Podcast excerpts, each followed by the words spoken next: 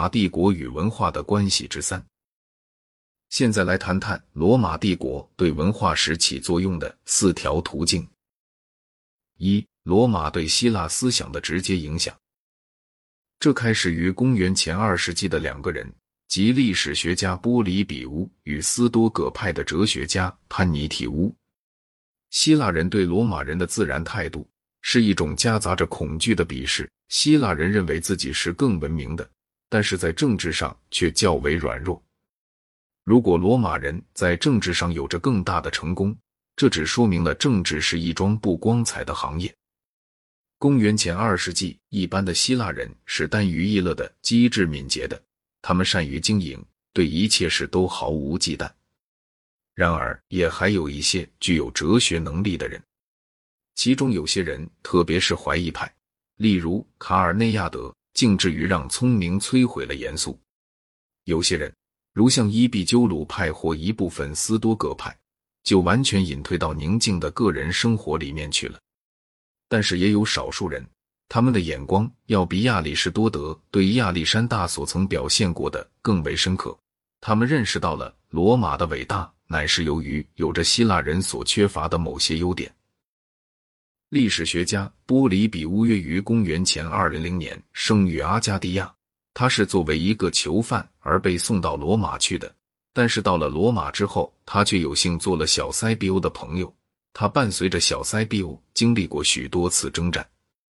一个希腊人而认识拉丁文原是罕见的事。虽说大多数受过教育的罗马人都认识希腊文，然而波里比乌的遭遇却使得他精通拉丁文。他为了教育希腊人而写出了布匿战争史。因为布匿战争曾使罗马得以征服全世界。当他写作的时候，他对罗马体制的赞美已经是过时的了。但是在他的时代以前，罗马的体制与绝大多数希腊城邦不断变化着的体制比较起来，却要更富于稳定性与效率。罗马人读了他写的历史，自然是高兴的。然而，希腊人是否如此，就值得怀疑了。斯多葛派的潘尼提乌，我们在前一章中已经谈过了。他是波里比乌的朋友，并且也像波里比乌一样是小塞庇欧的被保护人。当塞庇欧在世的时候，他屡次到过罗马，但是从公元前一百二十九年塞庇欧死后，他就留在雅典做斯多葛派的领袖。罗马仍然充满着为希腊所已经丧失了的那种与政治活动的机会联系在一起的希望心，因而潘尼提乌的学说比起早期斯多葛派的学说来，便有着更多的政治性，而与犬儒派的学说更少相似。或许是有教养的罗马人对柏拉图所怀的敬慕影响了他，使他放弃了他那斯多葛派前人们的教条主义的狭隘性。于是，斯多格主义就以他和他的继承者波西东尼所赋予的那种更为广博的形式，而有力的打动了比较严肃的罗马人。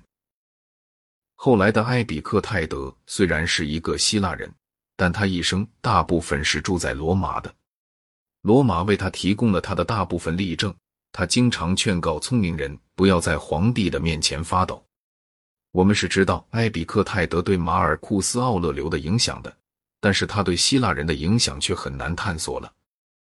普鲁塔克约公元四十六至一百二十年，在他的《希腊罗马名人传》一书中，追溯了两国大部分显赫人物的品行发展。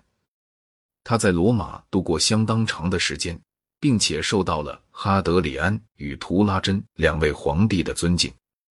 除了他的名人传以外，他还写过无数关于哲学、宗教。道德以及自然史的作品，他的《名人传》一书显然是想在人们的思想里把希腊和罗马调和起来。大体说来，除了上述的这些例外人物，罗马对于帝国说希腊语的那部分所起的只是破坏作用，思想与艺术都衰退了。直到公元二世纪末期为止，生活对于家境殷实的人们来说，乃是愉悦的、舒适的。没有什么刺激使精神紧张，也没有多少机会使人能有伟大的成就。公认的各派哲学，柏拉图派的学员、逍遥学派、伊壁鸠鲁学派和斯多葛派都一直存在着，直到公元五二九年才被扎什丁尼大帝出于基督教的顽固性所封闭。然而，这些学派自从马尔库斯·奥勒留的时代以来，除了公元三世纪的新柏拉图派以外，没有一派表现过任何的生平，而且这些人也几乎一点都不曾受到罗马的影响。帝国中拉丁与希腊的两部分日益分道扬镳，对希腊文的知识在西半部已经成为罕见的事，而拉丁文在东半部则自君士坦丁之后也仅只存在于法律和军队之中。